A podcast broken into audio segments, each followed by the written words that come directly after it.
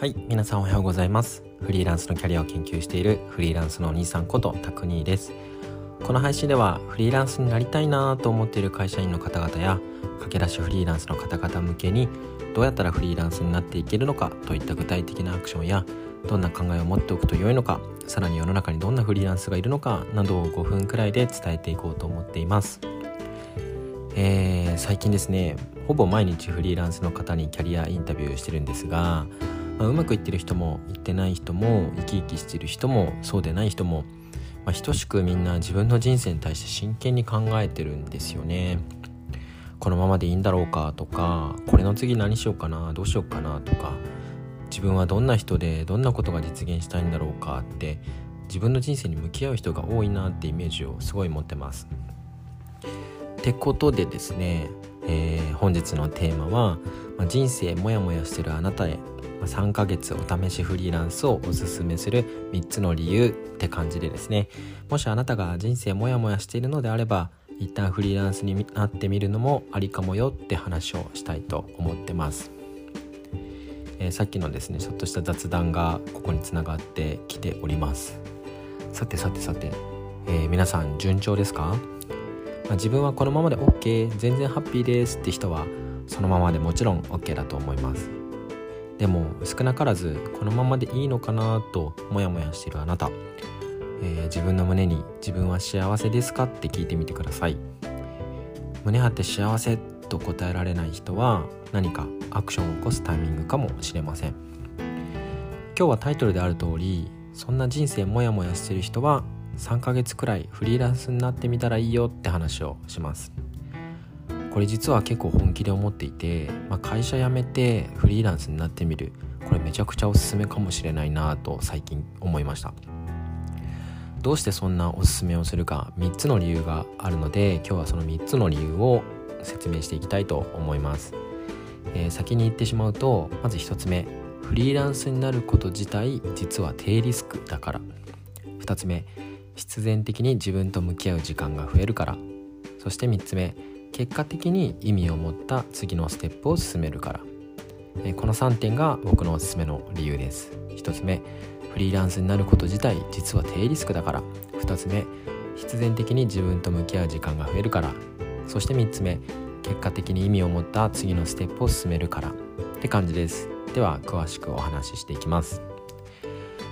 まず1つ目の理由。フリーランスになること自体実は低リスクだからについてです。皆さんが考えるリスクをちょっと考えてみました。フリーランスになるリスクですね。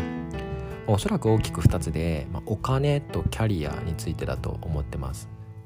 まずお金についてなんですけど、まあ、まず僕が3ヶ月っていうふうに期間を出した理由は1個だけあります。まあ、おそらく3ヶ月くらいだったら皆さん生きていく分ぐらい貯金してるんじゃないですかね。まあ、家賃含めて多く見ても15万とか。つまり3ヶ月かける15万で45万あれば3ヶ月無収入でもやっていけますよね。仕事がほとんど見つからないままフリーランスだとしても、まあ、45万なくなっちゃうんですけど、まあ、これってそんなにリスクじゃないんじゃないでしょうか。会社員に戻っても、まあ、半年くらい本気で節約すれば貯まるくらいの金額なんじゃないかなって思ってます。そういった意味で、まあ、このお金の面も、まあ、低リスクじゃないかなっていうふうに思ってます。そしてキャリアについて、まあ、おそらくですねこのキャリアについての不安は、まあ、一度フリーランスになってこうダメだったとしてこう会社に戻ろうっていうふうに思っても戻れないんじゃないかっていう不安があるのかなっていうふうに思ってます。で多分なんですけど全然戻れるんじゃないですかね。まあ、以前キャリアは一方通行じゃないよって話をしたんですけども一方通行じゃないんですよね。で今の時代全然就職先を見つけることは簡単だなと思っていて、まあ、周りにいるスタートアップの方々もずっと積極的に採用してますしさらにですねまあ僕以前あの会社でですね採用してたこともあるんですけどまあ、一度ですね自分の人生を考えて、まあ、思い切ってフリーランス独立してみてでうまくいかずに、まあ、チャレンジして失敗して会社にこう戻ってくる就職しようとする人って、まあ、ぶっちゃけ魅力的だと思うんですよね。でそんなチャレンジチャレンジ欲旺盛な人って、まあ、結構魅力的なのでぶっちゃけ全然受かっちゃうんじゃないかなっていうふうに思っていてそういう意味でお金っていう点とキャリアっていう点でどっちも低リスクなんじゃないかなって思ってますそして2つ目、えー、2つ目の理由ですね。必然的に自分と向き合う時間が増えるからです。でこれは読んで字のごとく本当に自分と向き合う時間って増えるんです、まあ、シンプルに会社を辞めて時間が増える仕事しない時間が増えるってのもあるんですけどポイントはそこじゃなくて、まあ、会社から自分を剥がすことで自分のことに向き合う時間が増えるんです。本当は自分って何がしたいんだろう？自分が理想とするライフスタイルって何だろう、えー、理想とする生き方とか働き方って何だろう？自分ってどうありたいんだっけ？何をするのが得意で好きでどう生きたいんだっけ？っていうふうに自然と考えてしまう時間が増えるかなと思ってます。まあ、例えるならですね、まあ、広い大海原でですね。海の中で、まあ、会社っていう大きな船に今乗ってると思うんですよね。で大きな船に乗っていてそこからポーンと1人浮き輪だけ持って飛び出すようなイメージです。で会社っていう大きな船は船はもちろん行き先が決まっていてで乗組員もその行き先に行くために役割分担がきれいになされていると思います。舵を握る人とか帆を張る人とか経路を計算して決める人とか。でも海にポツンと浮き輪だけ渡されて浮かんでいる自分は目的地はないんですよね。どこに進もうがどこでずっとそこでずっとプカプカしてようが、まあ、必死にですね泳いでみるのか本当自分次第。で他にプカプカしてる人と手を取り合ってチームを組むことだって自由なんです。でそんな環境にいたらきっとプカプカしながら一旦どうしよっかなって自分に向き合う時間増えるような気がしませんか？そうすると、まあ、必然的に自己理解が進むし自分の人生について本気で考えるようになるんです。でこれってすごい大事なことだと思うんですよね。で今の時代僕も会社員の時って、まあ、考えてるようで考えていないしやっぱり会社のこととか仕事のこととかを考えてる方がまあ実は楽なんですよね。自分のこと考えるのって結構しんどいんで。でもそう仕事がパンってなくなった瞬間自分のことを考えざるを得なくなる。そんな状況がすごく大事なんじゃないかなって思っていて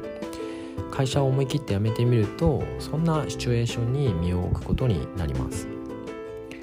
そして、えー、理由最後3つ目ですね。結果的に意味を持った次のステップを進めるからが3つ目の理由です。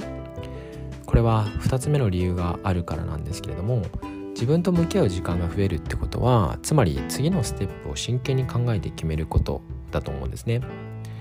次のステップは別にフリーランスとして継続しようが会社に就職しようが別に旅に出ようが何だっていいんです。ただ自分の人生に深く向き合うことでその次のステップに意味を持たせることができるんじゃないかなって思ってます。